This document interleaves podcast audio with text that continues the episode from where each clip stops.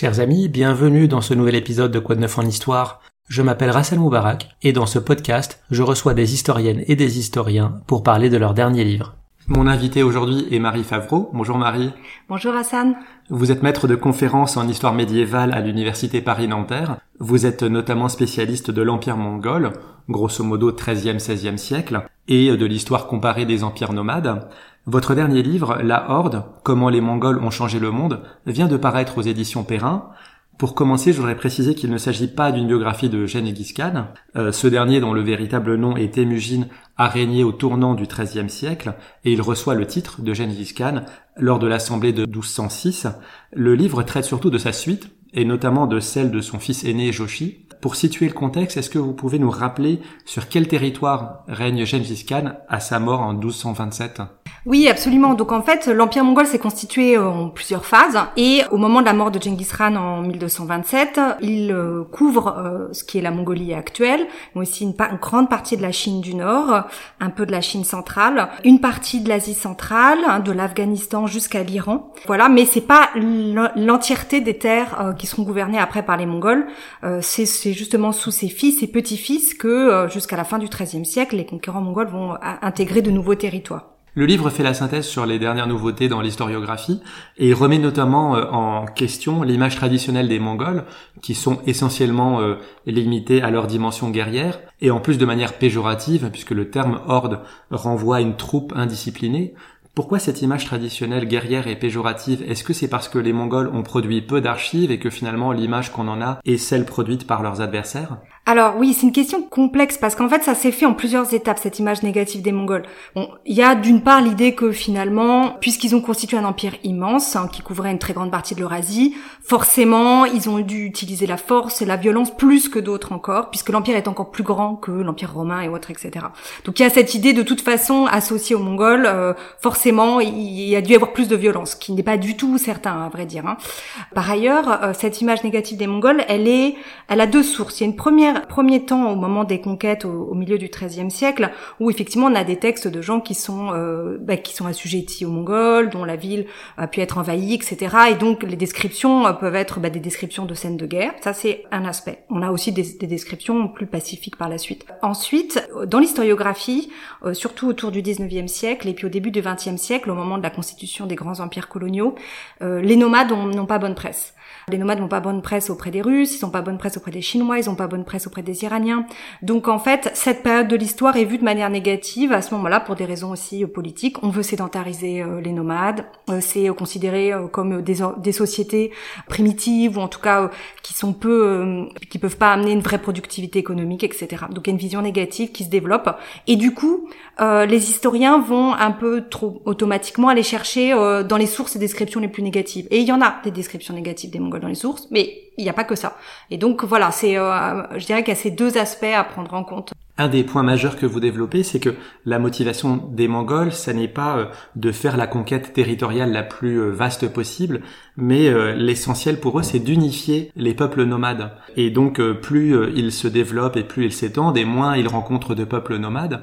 Est-ce que c'est pour ça que leur conquête s'arrête en Hongrie en 1242 sans avoir connu de véritables défaites marquantes Est-ce que c'est parce qu'ils sont trop loin de leur foyer d'origine? Oui, c'est une des explications. Et effectivement, c'est très important de comprendre la dynamique des conquêtes mongoles. Moi, quand j'étais étudiante, on m'avait dit, voilà, les, les, Mongols, euh, c'est euh, des, des, des, populations qui déferlent sur le monde parce qu'ils s'en prennent aux villes. Et ce qui les intéresse, c'est mettre à sac les villes, piller les villes, etc. Or, en tant qu'historienne travaillant sur euh, sur le Moyen Âge, je me suis rendu compte que ce qui les intéressait, c'était absolument pas de piller les villes, à la limite de les coloniser d'une certaine manière, c'est-à-dire de les intégrer à leur empire pour que les gens payent des taxes, mais par contre pas du tout, il y a rien d'anti-sédentaire. Ce que je veux dire, c'est que c'est pas, il y a pas du tout un conflit nomade contre sédentaire, ça je, je le vois pas du tout. Et donc euh, finalement, euh, quand on regarde les différentes motivations, oui, intégrer à leur propre population des populations nomades, c'est très important. Pensez que c'est une période aussi où qu'est-ce qui est la plus grande richesse pour les pouvoirs euh, en Eurasie, euh, pour les pouvoirs nomades, mais c'est les hommes et les femmes, c'est les familles, c'est avoir plus de monde, plus une population plus grande, avoir des terres immenses sans personne pour euh, les, les faire fructifier, ça n'a aucun intérêt. Donc ça, c'est évidemment quelque chose que je mets en avant dans mon travail qui est important, c'est comprendre que pour eux, c'est d'abord les autres nomades. Et puis ensuite, 1242, oui, ça s'arrête sur la sur la frontière occidentale, pas sur la frontière orientale de l'empire. Ils vont continuer continuer à conquérir la Chine. Mais sur la frontière occidentale, ça s'arrête sans doute aussi pour des raisons, nous pensons peut-être liées au climat. C'est vrai que c'est une période où le, les climats sont, il y a un climat très pluvieux aussi. Ils arrivent un peu au bout de ce qu'on appelle la grande steppe eurasiatique. Et comme eux continuent à vivre en nomade, continuent à faire de l'élevage presque intensif, si on, je veux dire, toute proportion gardée, hein, mais quand même, c'est des, milliers et des milliers de, de bêtes hein, dans les troupeaux. Voilà, ils s'arrêtent dans une zone où ils n'ont plus vraiment de raison d'avancer d'une certaine manière. Puis après, des réorganisations politiques qui peuvent expliquer ça. Mais cela dit, moi, je dis souvent à mes étudiants, euh, ils sont aux portes on dit aux portes de Vienne. Bon, Vienne, je pense, ça les intéressait pas du tout. Par contre, ils sont aux portes de Constantinople, ils pouvaient parfaitement entrer dans Constantinople, mais ça les intéresse pas du tout non plus. À partir du moment où, sur la frontière, les autres pouvoirs passent des contrats avec eux, bon, bah pour eux, ils considèrent que ça s'arrête là. Voilà. Un dernier mot sur leur aptitude à la guerre et justement le lien avec le climat, parce que vous écrivez qu'ils perturbaient la saisonnalité de la guerre. Les Mongols, eux, font la guerre en hiver et se retirent euh, dans la steppe à la fin du printemps et en été pour la traite des animaux. Et leurs adversaires, notamment les Russes, les Slaves, eux, ils ont euh, une temporalité euh, inversée, c'est-à-dire qu'ils ont une armée essentiellement constituée de paysans, donc ils sont retenus aux, travaux des champs et à l'élevage de septembre à octobre. Ils se mettent à l'abri en période de grand froid, donc en fait, ils vont sont plutôt mobilisables au printemps et en été. Est-ce que cette euh, temporalité différente a joué dans leur conquête? Oui, c'est essentiel. Euh, c'est clair que euh, ça a imposé, ils ont imposé leur propre euh, saison de la guerre aux autres. Et donc du coup, en phase 2, ils se sont retrouvés avec des armées, par exemple les armées slaves, hein, c'est beaucoup plus de monde, il y a, beaucoup plus de, de, de, guerriers, mais ils ont ils ont besoin de temps pour s'organiser, ils ont une saisonnalité particulière. Donc en fait, pour mobiliser les gens chez dans les, les, les, villages, etc., ça prenait du temps. Et face aux Mongols, ils étaient tout à fait, ils étaient surpris en fait. Ils disaient mais c'est pas le moment de faire la guerre. Et euh, on, on, sent cette surprise hein, et cette inquiétude aussi par rapport à quelque chose à laquelle finalement une temporalité qui était trop différente pour eux.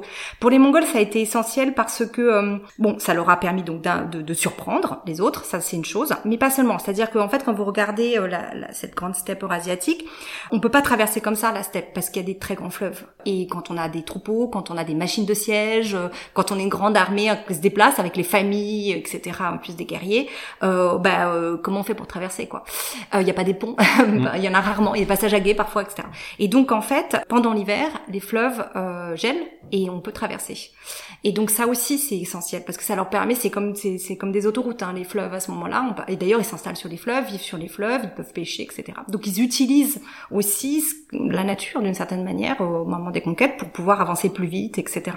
En été tout s'arrête bien sûr euh, à la saison euh, chaude parce que euh, voilà les animaux ont besoin de temps mmh. aussi pour se reproduire, pour c'est la lactation des juments, etc. Il faut se reposer et donc ça voilà à partir du moment où, où ils ont les Mongols ont réussi à imposer ça aux autres cette saisonnalité là qui est la leur euh, bah, du coup ils ont aussi sont devenus les maîtres en quelque sorte je voudrais qu'on détaille un peu le fonctionnement de l'empire quelles sont les principales modalités d'exercice du pouvoir que Gengis Khan met en place à la fois donc dans l'exercice quotidien et puis aussi euh, euh, sa succession, comment il la prépare? Alors donc il y a deux, deux choses. En fait, euh, pour ce qui est de la succession d'abord, sans doute pensait-il que son fils aîné lui succéderait. Même si l'empire est divisé entre les différentes personnes importantes de la famille, ses fils notamment, mais aussi sans doute son, ses frères et sa fille, etc.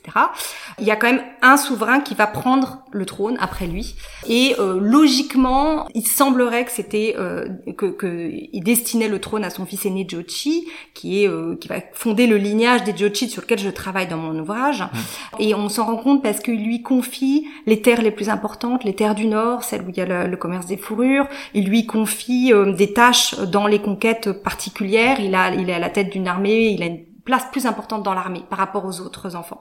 Donc on pense que c'était lui qui était euh, voilà destiné. Mais dans le système des, empires nomades, pour le dire de manière très large, il n'y a pas de primogéniture obligatoire. C'est-à-dire que euh, ça peut être le fils aîné, mais en fait ça peut être le fils cadet, mais en fait ça peut être un frère, mais en fait ça peut être un oncle, etc. Donc euh, si on considère à un moment donné que la personne qui est destinée au trône est pas à la hauteur pour une raison ou une autre, eh bien on prend quelqu'un d'autre. Il y a quand même un aspect très très collectif dans les décisions de, de passation de pouvoir.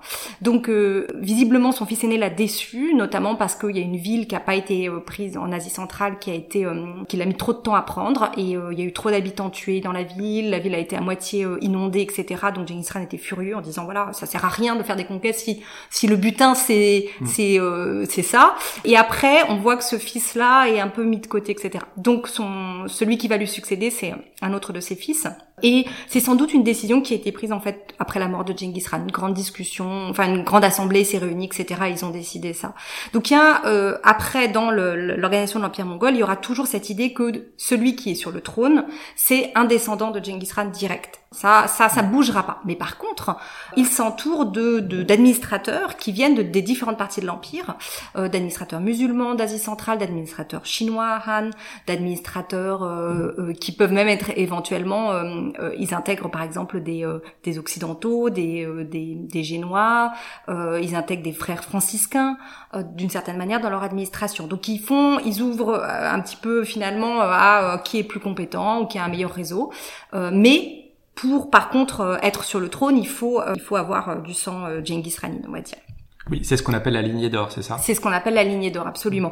Donc en fait, ce qui est assez intéressant dans leur système, c'est que d'une certaine manière, ils se sentent pas. Ce que je trouve assez fascinant, c'est que c'est une société assez ouverte sur les autres, sur les, étrangers, on va dire, qui ont, peuvent y trouver une place, euh, faire faire vraiment euh, grande carrière dans l'administration ou l'armée mongole. Mais en même temps, les Mongols eux-mêmes se sentent pas euh, menacés par ces apports extérieurs parce que ils ont cette histoire du lignage d'or sur lequel il n'y a pas de discussion possible. Mmh. Donc personne ne peut intégrer comme ça le lignage d'or, c'est pas possible. Donc ils ont cet aspect un peu d'institutionnel hyper rigide du lignage d'or et en même temps une grande souplesse pour intégrer euh, des gens qui ont d'autres formations, d'autres langues, d'autres religions, d'autres ethnies. Et les principales décisions, et notamment celle de désigner le Khan, elles sont prises au cours d'une assemblée qui s'appelle le Kuriltai. Je sais pas si je prononce bien.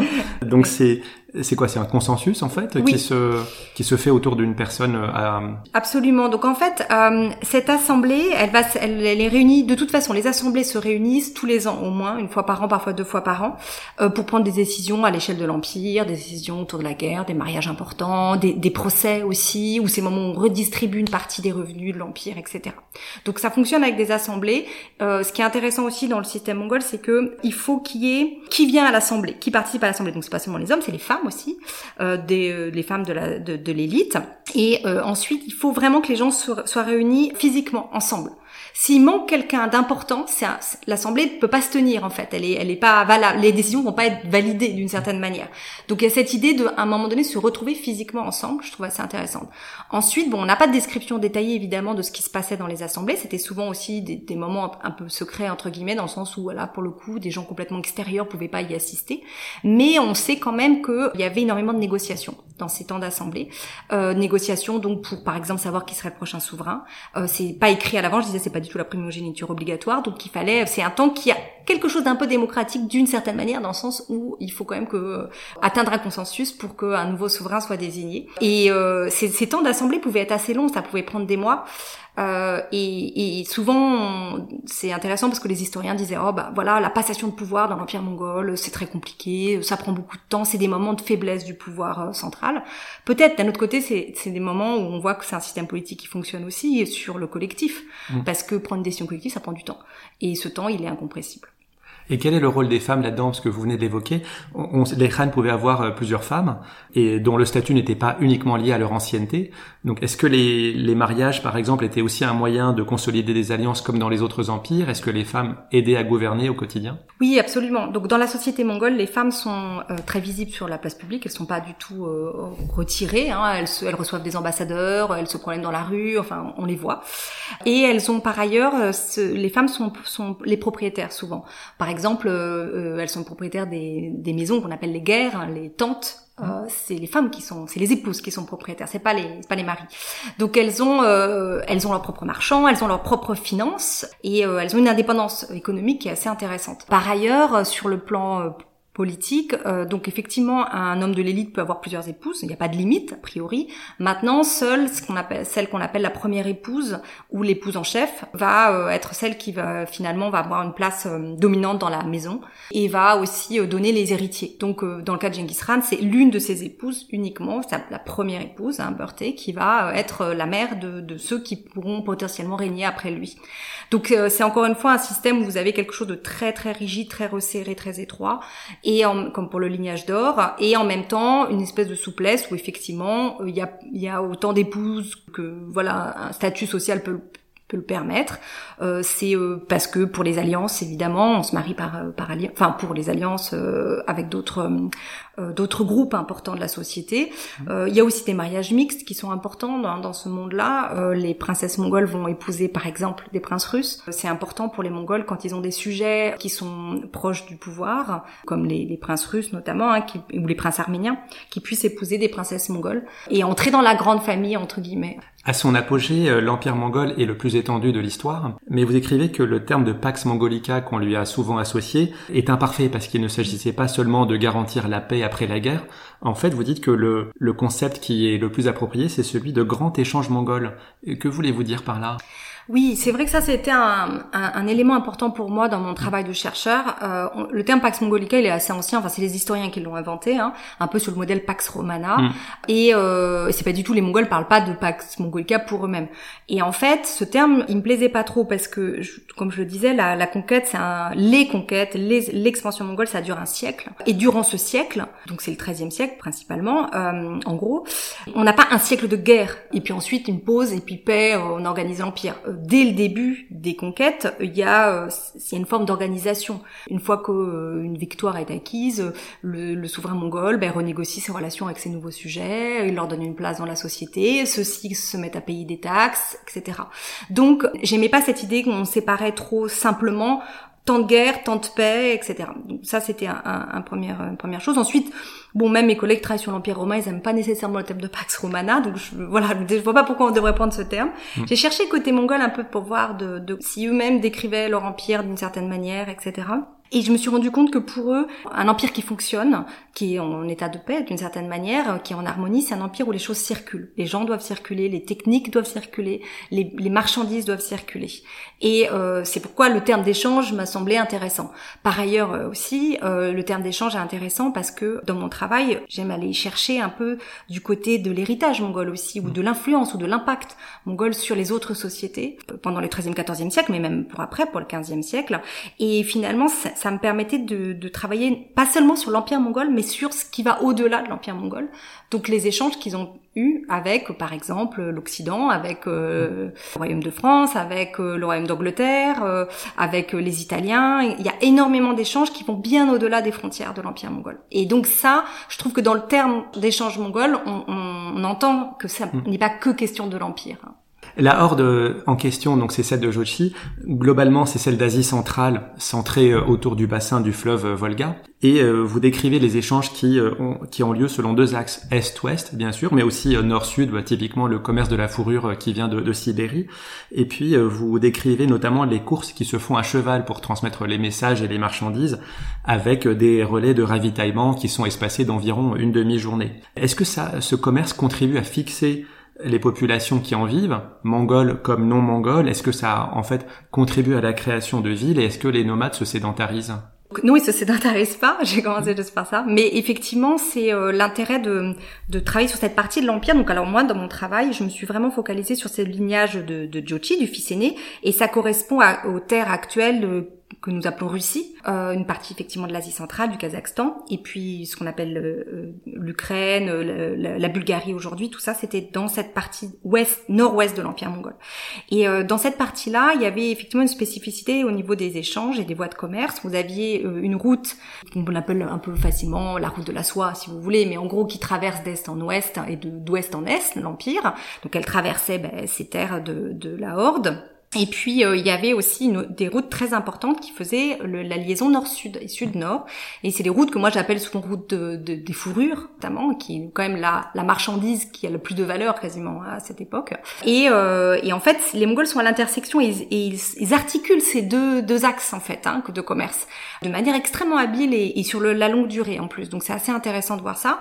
Euh, leur mode de vie reste nomade. Ils se déplacent le long des grandes vallées fluviales, en particulier le long de la Volga euh, mais aussi le long du Don, euh, en particulier aussi euh, si vous allez plus du côté occidental, le long du Danube, hein, vraiment. Donc c'est tous ces grands fleuves là, l'Oural aussi, etc.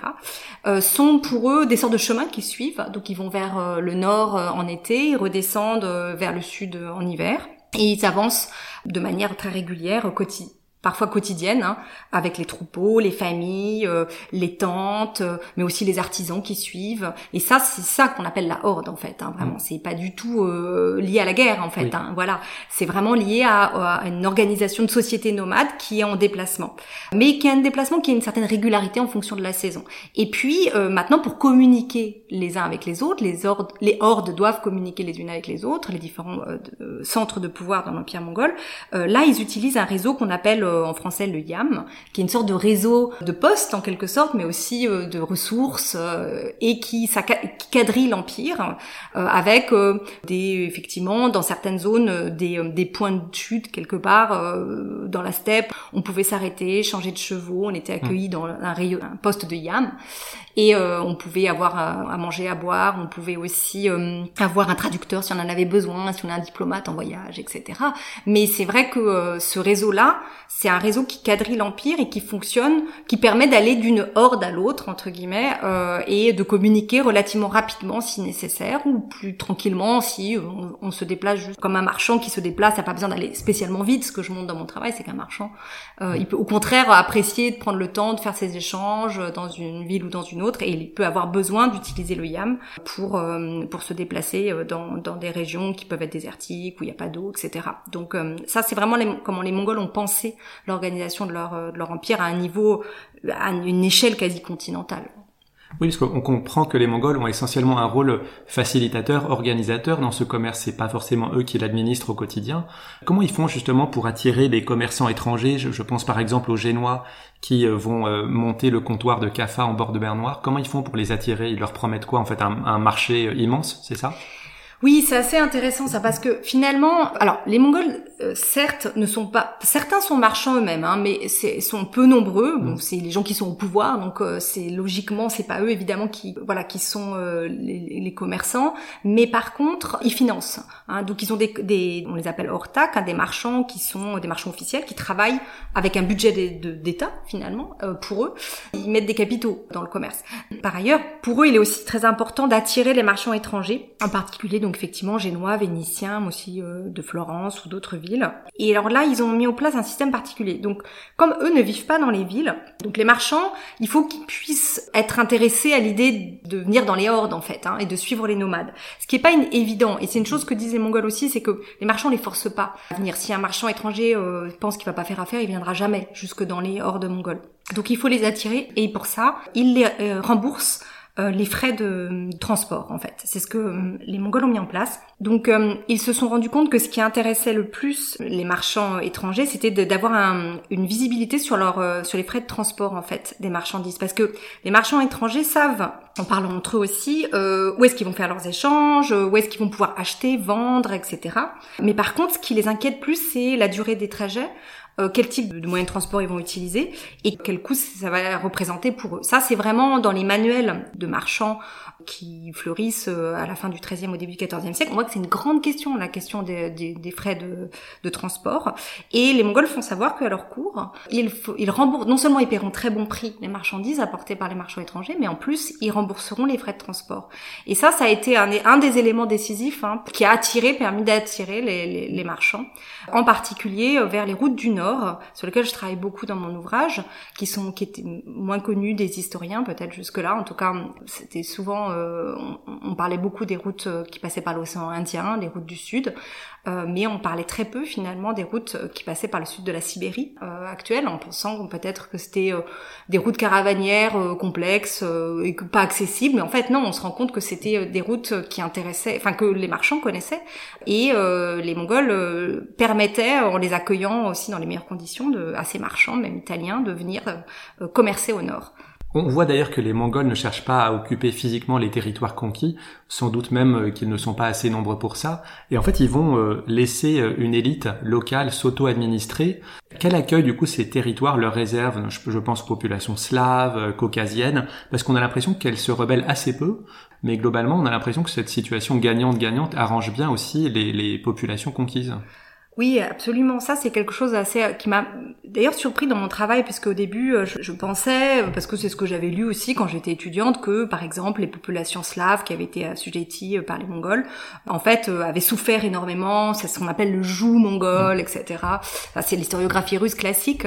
Et en fait, en travaillant sur les sources, en reconstituant cette, période de l'histoire, je me suis rendu compte que les relations étaient relativement pacifiques et que les Mongols n'interféraient pas trop dans les systèmes politiques slaves, que en fait euh, ils mettaient à la disposition euh, du, du, prince et du grand prince éventuellement une partie de leurs armées quand le grand prince en avait besoin. Donc c'était même plutôt une sorte de collaboration assez assez importante. Et par ailleurs, euh, on retrouve la même chose pour comparer dans le Caucase avec les Arméniens surtout. Les princes arméniens ont, très bien sont très bien entendus d'une certaine manière avec le pouvoir mongol, ont collaboré. Il y a eu beaucoup de mariages aussi mixtes. Et on retrouve aussi cette cette idée que finalement les Mongols n'interfèrent pas directement trop dans la politique à condition encore une fois, que les sujets restent loyaux, qu'ils payent les taxes, mm. qu'ils payent les impôts. Mais une fois que ça c'est fait, finalement, euh, pour les, Mongols considèrent que c'est normal que les communautés aient leur propre organisation.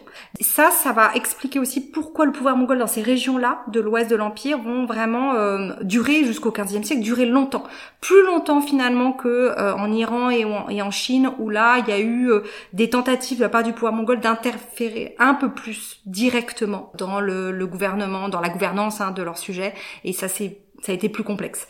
Mais côté russe et slave, disons, et puis euh, voilà caucasien, ça, ça a été euh, de la très longue durée, une collaboration sur la très longue durée. Moi, il y a deux éléments qui m'ont euh, intéressé dans la description justement de cette autonomie limitée, on va dire, qui est laissée aux peuples locaux. Le premier, c'est que quand il faut récupérer les impôts, parfois le rendez-vous est donné à l'extérieur des villes, en gros pour ne pas froisser euh, la population et le souverain local. Et l'autre, c'est la monnaie, parce que les Mongols vont en effet battre monnaie, mais les pièces ne sont pas les mêmes selon la région de l'Empire. C'est-à-dire que parfois on ajoute des symboles locaux sur les pièces, voire même on va enlever le symbole du crâne pour ne pas froisser les susceptibilités locales. Oui, absolument. En fait, c'est vraiment pour ça qu'il y a ce côté euh, assez fascinant l'Empire mongol, qui est aussi assez impérial, euh, d'être multi religieux, multi-ethnique, multi-société. Chacun a une forme d'autonomie aussi dans son identité et euh, c'est particulièrement visible euh, avec les instruments monétaires. Donc euh, d'abord les Mongols au début ont pas frappé monnaie partout, en particulier puisqu'on prend l'exemple des Russes, c'était très peu monétarisé hein, dans les principautés russes au début du XIIIe siècle. On dit pas qu'on connaissait pas les monnaies, mais on les on en utilisait quasiment pas. On payait en fourrure. Et puis progressivement, les Mongols ont essayé de, de plus en plus d'introduire les monnaies et différents types de monnaies en respectant quand même euh, effectivement les pratiques euh, religieuses, par exemple. Euh, d'une certaine manière, la monnaie, il faut, faut avoir confiance pour l'utiliser, disons ça simplement. Donc, pour que les gens aient confiance, il fallait quand même que ces monnaies n'aient rien de trop exceptionnel. il fallait qu'ils soient rassurés. Par, que ça fasse local. Et ouais, exactement. Donc ça, les Mongols, ils sont très très ouverts et assez créatifs, et ils ont fait de nombreuses réformes monétaires. Alors, dans le Nord, ils ont ils ont pas essayé d'utiliser des, des billets de papier, la monnaie de papier, mais ils ont essayé en Iran. pour le coup, ça, ça a été, ça a été impossible. Les gens disent, on peut pas, on va pas utiliser du papier pour payer, c'est pas possible. Ça se faisait, euh, par contre, à l'est, côté chinois. Mais ils ont, ils ont fait beaucoup d'essais, toujours en prenant en compte, voilà, la particularité de chacune, de chaque communauté, etc. Ce qu'on note, c'est que finalement, dans ces systèmes monétaires un peu complexes, euh, l'idée des Mongols, c'était certainement pas d'uniformiser. C'était pas que tout soit un tout soit identique, mais c'était de faciliter les transferts d'une monnaie à l'autre, d'une langue à l'autre, euh, d'un système métrique à un autre.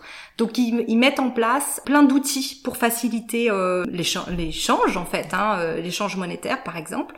Donc euh, soit euh, des ouvrages sont produits, des ouvrages qui montrent comment on passe d'un voilà d'un système métrique à un autre, euh, d'un calendrier à un autre, etc. On a, on a aussi des manuels de langue aussi. Ils ont tout un art dans leur gouvernance comme ça, dans leur manière d'administrer, qui est de respecter les différences, mais en même temps de créer un maximum de ponts Hein, hmm. entre euh, entre les différentes cultures pour que ça fonctionne. Alors il y a un exemple marquant où l'intervention des Mongols va changer le cours de l'histoire. Bon, il y en a plusieurs, mais celui-là est quand même particulièrement significatif. C'est celui de la Russie, parce que on apprend que c'est grâce aux Mongols que Moscou, qui au départ est une toute petite ville, va euh, s'imposer vis-à-vis des autres principautés russes. Comment ça se passe ça? Oui, alors effectivement, c'est une conséquence indirecte en fait mm. d'une certaine manière. C'est-à-dire que euh, au début du XIIIe siècle, euh, Moscou, c'est effectivement c'est une bourgade, ça, ça, ça pas de poids politique. C'est Vladimir Souzdal, c'est euh, Kiev qui sont des villes importantes, qui ont une vraie une histoire ancienne et qui ont un poids politique, mais pas Moscou. Ce qui va changer ce, progressivement dans la deuxième moitié du XIIIe siècle et surtout au début du XIVe siècle, c'est que le prince de Moscou va se distinguer des autres princes russes, notamment dans son rapport avec les Mongols en montrant qu'il est celui qui est le plus capable de faire payer l'impôt. Les Mongols veulent pas nécessairement euh, euh, déranger la hiérarchie entre les princes russes, etc. Ils considèrent que bon, c'est pas trop leur problème, mais par contre, pour eux, le grand prince russe est celui qui qui réussit à ce que l'impôt soit réuni, collecté, transmis. aux Mongols. Et effectivement, les Mongols, euh, étant nomades aussi, viennent pas s'installer en ville, dans les villes russes. Hein. Ils restent en dehors le plus possible.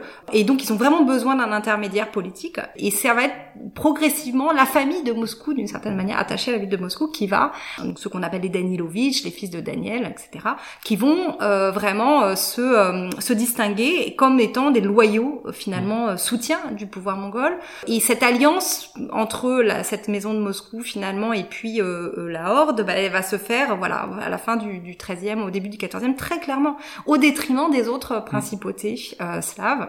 Et ça va donner à Moscou un, un pouvoir hein, qui était peut-être pas, eh ben voilà, c'était pas du tout prévu au départ. Hein. donc c'est là où on voit l'influence très très décisive hein, de cette période de l'histoire sur l'histoire russe. C'est d'ailleurs une intervention euh, à double tranchant, parce que s'ils favorisent l'essor de Moscou, dans une deuxième phase, se soustraire à leur domination va être une étape fondatrice du nationalisme russe. Selon l'expression que vous avez employée, c'est se soustraire, se, libérer du joug tatar. Et donc, est-ce que ce retrait des Mongols de, l'espace slave, notamment, est-ce qu'il est lié à leur reflux global ou est-ce qu'il est lié à, l'action des populations locales, c'est-à-dire euh, russes, polonais, lituaniens? Alors il y a un peu des deux. En fait, euh, il y a deux choses intéressantes. C'est-à-dire que dans leur rapport avec les, les Slaves et, notamment avec les Russes, la construction nationale qui veut que euh, ça y est, euh, finalement la nation russe est née de du rejet ou de d'une victoire enfin sur les Mongols, c'est quelque chose qui a quand même qui apparaît vraiment au XVIe siècle, très très tard.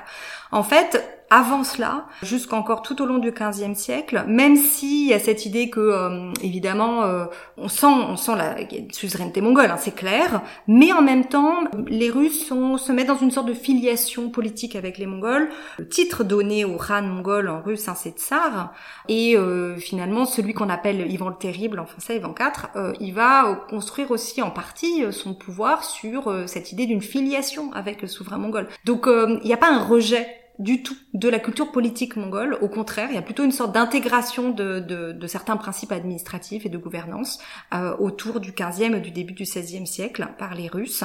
Et puis ensuite, il va y avoir toute une historiographie qui va progressivement naître à partir du 16e siècle, où, euh, ben, euh, l'histoire va être réécrite hein, d'une certaine manière et où on va euh, présenter finalement ces rapports entre Mongols et, et Russes comme étant des rapports violents, des rapports euh, de souffrance aussi, de la voilà, et, c'est ce qu'on appelle le joug tatar.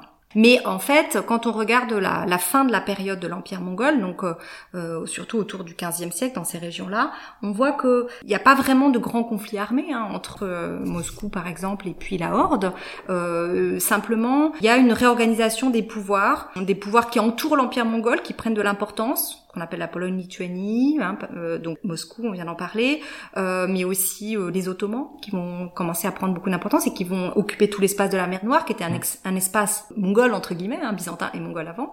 il y a aussi des grands changements au niveau de l'Iran actuel et puis en Chine également. Donc sur les marges de l'empire mongol, les choses bougent énormément, ça crée une pression sur l'empire et il y a une fragmentation progressive à l'intérieur de l'empire. donc c'est plus des changements internes à ces sociétés mongoles et nomades qui vont finalement euh, amener bah, le 16e, le 17e, des tas de changements, hein, euh, voilà, euh, dans les rapports de force même avec les sédentaires. Les Mongols transforment le monde autant que le monde les transforme, et, vous parlez de fragmentation. Mais pour vous, cette fragmentation n'est pas synonyme de déclin de l'empire, mais plutôt d'une transformation. Oui, en fait, euh, ce qui m'intéresse dans mes recherches, c'est de travailler sur ce que j'appelle le régime nomade plus que sur l'empire, et de montrer comment ce régime nomade mongol évolue euh, à une forme de souplesse institutionnelle et sociale, et comment il change, en particulier autour de ce 15e siècle. Ce que je trouve intéressant, c'est que face aux difficultés internes, aux pressions extérieures, ces pouvoirs nomades se réorganisent, changent de région en fait, se déplacent à l'intérieur de l'Asie centrale et dans ce qui est la Mongolie actuelle, et euh, d'une certaine manière, oui, se fragmente. On est moins dans cette organisation plus centralisée d'un empire, etc. Mais en même temps, il y a une créativité politique que je trouve passionnante. Et je trouve que c'est important de euh, sortir d'une narration. Où on aurait, vous savez, euh, un empire qui naît, euh, qui prend son essor, et puis qui ensuite, pouf, finalement s'effondre. c'est intéressant de voir comment se font les transmissions de pouvoir. Tous ceux qui se disent les héritiers des Mongols, par exemple, dans la deuxième moitié du XIVe au XVe siècle, sont, sont nombreux à, à s'inspirer de cette manière de gouverner, à se dire dans une filiation avec les Mongols. Et je pense que c'est une période extrêmement intéressante et pas du tout une période qu'il faut voir de manière euh, euh, uniquement négative. Mmh. C'est aussi, ça je l'ai pas dit encore, mais c'est vrai donc euh, comme vous savez dans la deuxième moitié 14e siècle, le monde souffre de la de la peste. Mmh. Et c'est aussi, ça fait partie d'une forme de résilience hein, des nomades face à ces difficultés euh, liées à, à, cette immense pandémie. C'est une manière aussi de survivre, de garder une forme d'identité nomade, mongole, de garder quelque chose de leur histoire, de leur organisation, tout en changeant aussi. Donc c'est une période de transition. Euh, je préfère voir ça comme ça, comme une période de transition, et je pense que ça a plus de sens quand on écrit l'histoire euh, de la fin de l'empire mongol, de voir, de se concentrer sur ces transitions plutôt que de voir des, des déclins partout. Surtout que vous voyez des nouveaux pouvoirs politiques qui s'organisent, des villes qui prennent de l'importance. C'est la naissance de, des Timourides avec Tamerlan d'un côté, etc. Donc il se passe plein de choses. Donc voilà, je, moi je trouve que c'est important de, de, montrer aussi euh, ce, ce, côté foisonnant en fait dans le changement. Parce que cette peste noire dont vous parlez, donc qui avait atteint l'Europe au, milieu du XIVe siècle et qui a décimé à peu près 30% de la population européenne, vous dites que les Mongols, justement, même si elles venaient de là, ont mieux résisté que les populations européennes. C'est lié à leur caractère nomade Alors sans doute. D'abord, on pense qu'ils connaissaient déjà assez bien en fait hein, la peste et que donc ils savaient un peu quelles étaient les, les mesures à prendre dans le cas de début d'épidémie. Bon, la densité est pas la même évidemment puisqu'ils vivent dans les hordes, même si les hordes, il y a du monde, du monde dans les hordes, des milliers de, de nomades, mais ils peuvent beaucoup plus facilement se séparer en sous-groupes euh, donc ils ont une manière de s'organiser qui fait qu'ils peuvent quelque part être plus euh, capables de voilà de trouver des solutions vis-à-vis d'une épidémie. Il n'y avait pas seulement la peste hein, qui circulait, il y avait d'autres choses.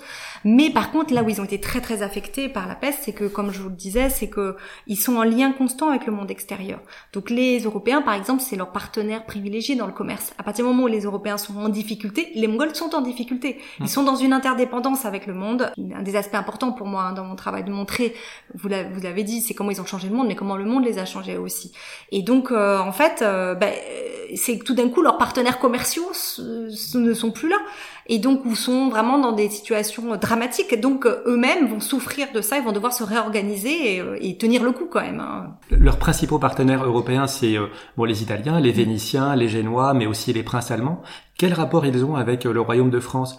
Pour resituer, à cette époque, c'était Saint-Louis, et puis ensuite euh, la fin des Capétiens directs, puis la guerre de Cent Ans. Donc, quels sont les échanges entre la France et euh, les Mongols? Alors, en fait, les premiers échanges entre le roi de France et les Mongols, euh, Saint-Louis, puis Philippe le Bel aussi, datent de la période, effectivement, de, de l'empire, du début de l'empire mongol. Ils ont échangé des lettres diplomatiques et des, des cadeaux euh, diplomatiques dans cette première moitié du XIIIe siècle, pour la première fois. Donc, ce qui est particulièrement touchant, en plus, c'est que au moins deux de ces lettres ont été préservées aux archives nationales. Donc deux lettres mongoles euh, dans lesquelles euh, on voit euh, cette diplomatie, diplomatie intéressante hein, des Mongols. On, a trop tendance à dire que les Mongols, pour eux, c'était il faut se soumettre, que c'est une diplomatie très très tranchée, où en gros il y avait que des sujets et qu'il fallait qu'ils se soumettent. Là, on voit dans ces échanges de lettres que c'était quand même beaucoup plus complexe et que les Mongols, notamment, donnaient des conseils au roi de France en disant voilà, vous, vous avez un pouvoir très fragmenté en Europe, tout est fragmenté, etc. Regardez, nous, on a fait la paix entre nous, euh, entre Mongols. Et, euh, et d'ailleurs, je trouve ça assez beau dans la lettre, ils disent que finalement, le Khan montre l'existence de la paix, c'est le fait que tous les réseaux de YAM, tous les réseaux de postes sont connectés les uns aux autres et que et qu'on circule, mmh. et qu'on circule, euh, voilà, les, que les hommes circulent, que les, les marchandises circulent. Et, et, il dit au roi de France, il faudrait que vous fassiez de, vous en fassiez de même, etc. Mais c'est intéressant de voir comment ces parties du monde qui n'avaient jamais été en contact avant, en tout cas cas d'après nos sources, entrent en contact tout d'un coup et qu'est-ce que les uns disent des autres Ils sont dans la surprise hein, quand même du côté aussi, aussi occidental, cette idée. Oh, mais c'est un autre monde, etc. Et maintenant, c'est deux mondes qui se touchent quasiment, hein, parce que l'empire mongol, ça, ça va jusqu'à la mer Noire et euh, pas assez proche de la Méditerranée quand même. Donc vraiment, hein, c'est deux mondes qui sont tout d'un coup euh, porte à porte. Alors dans les échanges, il y a aussi la langue. Vous euh, donnez des exemples de mots mongols qui sont passés euh, dans le langage russe, enfin dans la langue russe. Et en préparation de cet entretien, j'ai cherché à savoir quels étaient les mots mongols qui seraient passés en français. Et j'ai demandé pour ça à Charlotte Marchina, mhm. qui est euh, maître de conférence à l'INALCO. Et donc il y en a deux, la Horde, qu'on connaît, et puis Dalai, dans Dalai Lama, qui signifie océan. Voilà, donc là c'est les deux seuls mots mongols qui sont passés a priori dans la langue française. Je voudrais dire un petit mot aussi sur la, les croyances des Mongols, parce qu'on n'en a pas parlé jusqu'à présent, ils vénèrent, vous dites, Tengri, qui est euh, le ciel. Est-ce que c'est une religion à base de divinité? Est-ce que c'est une forme d'animisme au départ? Ah oui, alors on a quelques informations dessus. Effectivement, c'est un panthéon de dieux, d'une part, dont Tengri c'est le dieu du ciel, mais il y aurait aussi la déesse de la terre, et d'autres dieux encore, a priori. Donc un panthéon de dieux. Mais en même temps, les Mongols vénèrent leurs ancêtres. La vénération aux ancêtres, c'est quelque chose d'essentiel dans le culte mongol. Donc ils ont euh, cette idée que les âmes des morts sont présentes et euh, doivent être nourries ou doivent être apaisées. Euh, voilà. Donc ils ont ce rapport au passé de leur famille, hein, de leur lignage, qui euh, est, essentiel, par, à côté de ce panthéon de dieux, Tengri, etc., Dieu du ciel. Et puis enfin, il y a une forme d'animisme, si vous voulez, d'une certaine manière, puisque ils ont euh, aussi des croyances euh, en des esprits de la nature, en les esprits maîtres des montagnes, les esprits des fleuves. donc ils ont un rapport à, à, la nature qui les entoure aussi, qui est très fort et qui guide leur spiritualité. Maintenant, il ne s'agit pas d'une religion à dogme entre guillemets, c'est-à-dire c'est très différent bien sûr des religions du livre. Et en même temps, ce qui est intéressant, c'est que ça se combine très bien aux religions du livre. Et donc en fait, les souverains mongols vont être euh, se convertir euh, ou à l'islam, ou au christianisme, ou au bouddhisme, tout en maintenant leur propre spiritualité et vont créer en fait des sortes de symbioses religieuses tout à fait euh, exceptionnelles hein, pour pour la période médiévale. Là, on a pas mal de sources là-dessus, c'est complètement fascinant. Comme ils mêlent les rituels, comme ils mêlent les noms de dieux, etc. voilà, ils ont une sorte de, de manière d'intégrer euh, ces, autres religions à la leur, c'est assez, euh, assez exceptionnel. Et c'est le quatrième Khan de la Horde d'Or, Berk, qui va être le premier à se convertir à l'islam. Donc c'est le fils de Jochi et le petit-fils de Gengis Khan. Alors pourquoi il se convertit? Et puis on voit aussi que ses successeurs ne sont pas tous musulmans.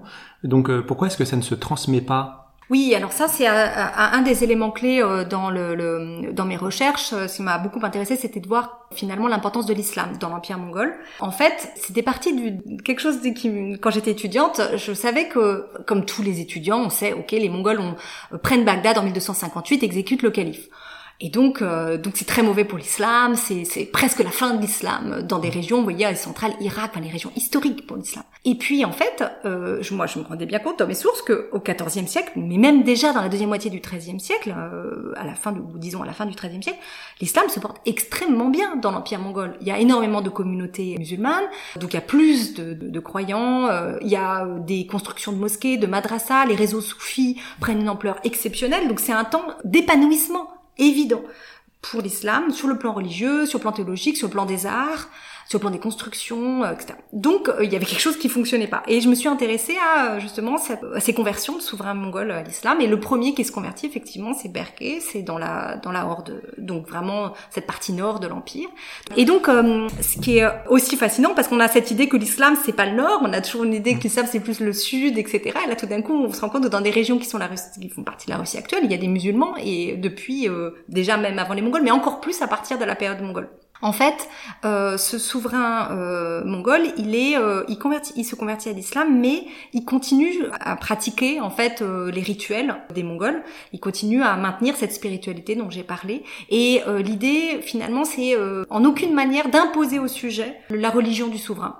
Euh, et ça, on le retrouvera dans l'ensemble de l'empire mongol, que ce soit avec l'islam ou les autres religions. Le souverain euh, est libre en fait de, ses choix religieux, et les sujets sont libres aussi. Ils sont pas du tout obligés de suivre la religion de leur souverain. À côté de ça, euh, en même temps, les, souverains mongols favorisent les, clergés dans l'ensemble de l'empire. Donc, en particulier, les, les, les savants musulmans, ont un statut très important dans l'empire mongol, et ils vont être exemptés du service militaire et exemptés euh, de, de l'un des impôts les plus importants également. Et en fait, c'est ça aussi qui explique comment, euh, qui explique pourquoi ces communautés euh, musulmanes, par exemple, ont bénéficié autant de la gouvernance mongole et de l'administration mongole. C'est que ils se retrouvaient qu'un capital tout à fait exceptionnel, et puis du temps Hein, et les Mongols le disent bien, ils ont besoin de temps, il faut qu'ils prient, il faut qu'ils travaillent. On va pas les envoyer euh, faire la guerre ou, ou aller dans les réseaux d'IAM, faire le, du service civil quelque part pour euh, voilà. Mais en échange, par contre, évidemment, il y a cette idée que euh, les, les, les, représentants des grandes religions doivent être loyaux mmh. envers envers les souverains mongols. Donc il y a cette enfin cohabitation très enrichissante hein, à tout égard entre entre les communautés religieuses donc notamment l'islam, je disais, mais hum, le christianisme, le bouddhisme, le taoïsme, le judaïsme aussi. Hein, c'est des religions qui sont tout à fait reconnues dans l'Empire mongol et qui bénéficient de ce système d'exemption. Donc. Pour terminer, j'ai une question et une annonce. La question, je pense qu'on doit vous la poser tout le temps quand on est euh, fan de séries télé. Dans Game of Thrones, Khal Drogo euh, mène sa horde de Dothraki. Est-ce que c'est un peu fidèle quand même à Gengis Khan et aux Mongols? Bah pour moi non. non, pour moi non, pas trop. En fait, c'est-à-dire que justement, euh, moi je voulais vraiment garder ce terme de horde dans mon dans le titre de mon livre. C'était hyper important pour moi parce que c'est le terme que les Mongols utilisent pour parler de leur organisation sociale. Mais c'est une organisation qui est 80% du temps pacifique. C'est-à-dire que c'est pas forcément une organisation liée à la guerre. Et, euh, et donc du coup, c'est finalement si on devait traduire horde, euh, bah en fait on n'a pas la preuve, on a pris le terme directement. Hein, on n'a pas d'équivalent, mais ce serait, on, on dirait empire, on dirait société, on dirait pouvoir politique, on dirait cours nomade si on veut. Voilà, donc euh, euh, moi je trouve que cette image euh, des Mongols dans les séries en général, elle, est, il est temps qu'elle change. Il est temps qu'elle change. Voilà, c'est ce que je pense. voilà. Et alors l'annonce, c'est celle d'une grande exposition qui va se dérouler euh, du 14 octobre 2023 au 5 mai 2024 au château des Ducs de Bretagne à Nantes. Donc ça s'appelle Gengis Khan et c'est d'ailleurs la première consacrée à ce conquérant qui a lieu en France. Alors le sous-titre, quand on va sur leur site internet, le sous-titre de l'expo, c'est Les Mongols ont changé le monde. Alors est-ce qu'ils vous ont piqué le sous-titre Est-ce que vous êtes impliqué là-dedans? Non, non, non, je, je suis responsable. non, non, je suis impliquée là-dedans. Bien sûr, j'ai la chance de participer au commissariat de cette exposition et on, on y travaille depuis plusieurs années hein, maintenant. Et en fait, euh, c'est une exposition qui va être alors bien sûr on va parler de Genghis Khan, on va raconter sa biographie, etc. Mais on va vraiment parler de l'empire et des grands du grand échange mongol justement. Euh, notre idée c'est vraiment de montrer à quel point dans les arts, dans l'économie, dans même justement le développement des religions, les Mongols ont apporté, contribué, modifié, voilà, changé la donne hein, un peu. Et c'est des informations finalement que nous chercheurs on connaît. C'est pas du tout moi seul, Marie Favreau, qui développe ces thèmes-là. J'ai plein de collègues avec lesquels on échange sur ces questions-là depuis longtemps, mais c'est pas connu du grand public. Mmh. Et en fait, euh, là, euh, on s'est dit qu'il était temps euh, de montrer des objets de faire de, de, faire découvrir en fait au public euh, euh, la, la, richesse de cette période et puis l'inventivité. C'est une période créative où on sent qu'avec les Mongols un peu tout est possible. Euh, voilà. Très bien. Bah, merci beaucoup Marie Favreau d'avoir accepté cette invitation. Je rappelle le titre de votre dernier livre, c'est La Horde, comment les Mongols ont changé le monde. C'est aux éditions Perrin et déjà disponible. Et quant à moi, je vous remercie de nous avoir suivis et je vous donne rendez-vous pour un prochain épisode. Merci Marie. Merci beaucoup Hassan.